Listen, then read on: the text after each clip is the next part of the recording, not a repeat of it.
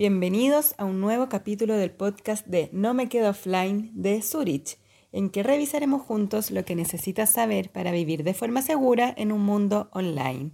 Soy Constanza Lozano, directora educacional en Educom Lab, y hoy conversaremos con Daniel Halpern para hablar sobre un fenómeno que lleva más de 30 años, como es el conocer parejas a través de Internet, pero que este año ha tomado especial relevancia al representar el 40% de las relaciones.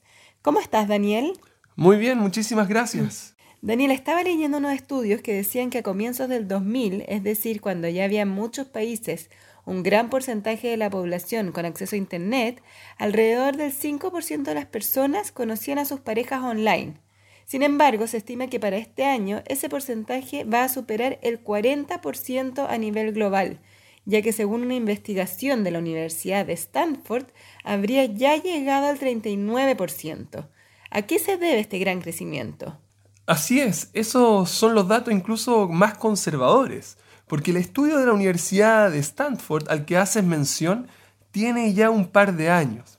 Es más, otras cifras citadas en páginas como Estatista, por ejemplo, indican que solo en Estados Unidos ya hay más de 50 millones de personas que utilizan aplicaciones o plataformas para salir en una cita y que más del 50% de la población mundial estaría conociendo a sus parejas de forma online. Pero independiente del número exacto, que siempre es difícil de predecir, lo cierto es que hay una tendencia al alza.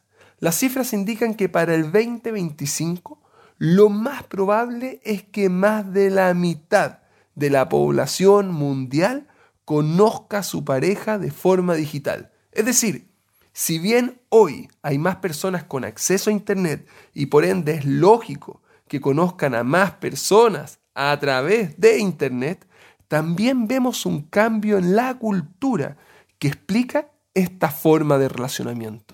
Interesante lo que mencionas, ya que uno ve que cada vez las personas interactúan menos de forma presencial y prefieren hacerlo digital.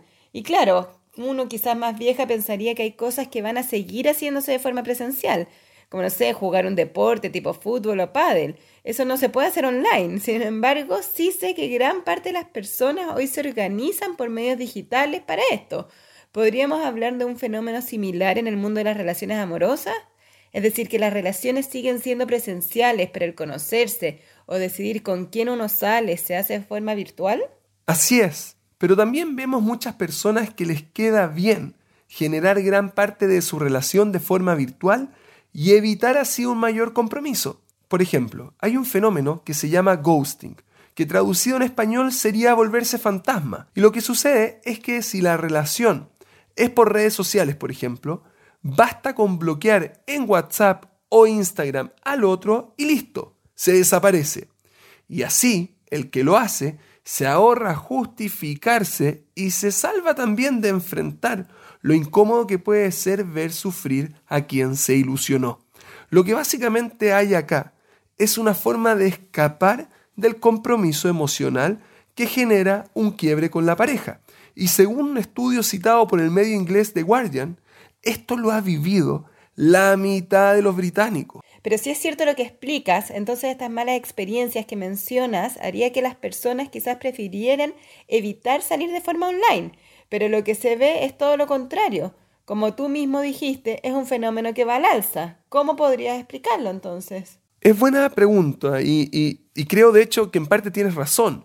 Eh, hay un estudio, por ejemplo, reciente de una organización que se llama Marriott Foundation, que dice que los matrimonios que se conocen en Internet tienen seis veces más probabilidades de divorciarse en los primeros tres años que aquellos que conocen a sus parejas a través de rutas más tradicionales como por amigos familiares. La investigación encontró que el 12% de las parejas que se conocieron a través de Internet no cumplieron su tercer aniversario, en comparación con el 2% que lo hizo de forma presencial. Sin embargo, también es importante clarificar que hoy hay muchas personas que salen sin la menor intención de casarse o siquiera emparejarse. Y por otra parte, incluso para aquellos que sí quieren salir, nadie te asegura que cuando sales de forma presencial vaya a ser exitosa esa relación. Ok, ahora entiendo lo que dices y me hace sentido. Pero ¿hay alguna otra razón que haga que las personas se motiven más por salir online? ¿Que es más fácil, más rápido, menor compromiso? ¿Cuáles son los factores más importantes de acuerdo a los estudios? Mira, la verdad es que son varios, pero me gustaría centrarme en uno que es vital, que es el grado de mayor intensidad emocional que las personas sienten al conocer a otra persona online. ¿Cómo funciona esto? De la siguiente forma.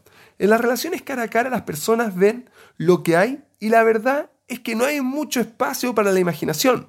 Si bien uno, por ejemplo, se puede pintar, hacer parecer o elegir la mejor ropa, em, es, es lo que hay. En cambio, cuando uno no ve quién está al otro lado, puede empezar a imaginarse y crear una figura idealizada de lo que le gustaría encontrar. Esto se activa inconscientemente y el problema es que así poco a poco se va entrando en una ilusión que aumenta hasta llegar a una fuerte intensidad que puede dañar más de la cuenta por cosas que uno va viendo online. Uy, que me gustó mucho cómo se ve, que me gustaron estas fotos, que me gustó la actividad que hizo y esto va creando una ilusión que puede no ser real. Pero entonces relacionarse por Internet sin querer ver al otro en persona sería casi como entrar en un mundo de fantasía. Y me imagino que deben existir diversos peligros en eso, ¿no? Sobre todo con las personas más vulnerables o aquellos que tienen una tendencia a ser más idealistas o que están más insatisfechos con su vida real y busquen una forma de escapar en el mundo virtual. ¿Podrías explicarnos cuáles son los peligros y darnos recomendaciones para evitar estos peligros? Sí, claro, pero te propongo dejarlo para el próximo capítulo y de esta forma podemos centrarnos bien en estos dos aspectos para profundizar y ayudar a nuestros auditores. ¿Te parece? Perfecto, me parece. Muchas gracias Daniel y a cada uno y una de ustedes por habernos sintonizado. Y ya saben, quedan invitadísimos a revisar en www.zurich.cl el próximo capítulo para aprender a reconocer los peligros de los cupidos virtuales y algunos consejos para evitarlos. Nos vemos.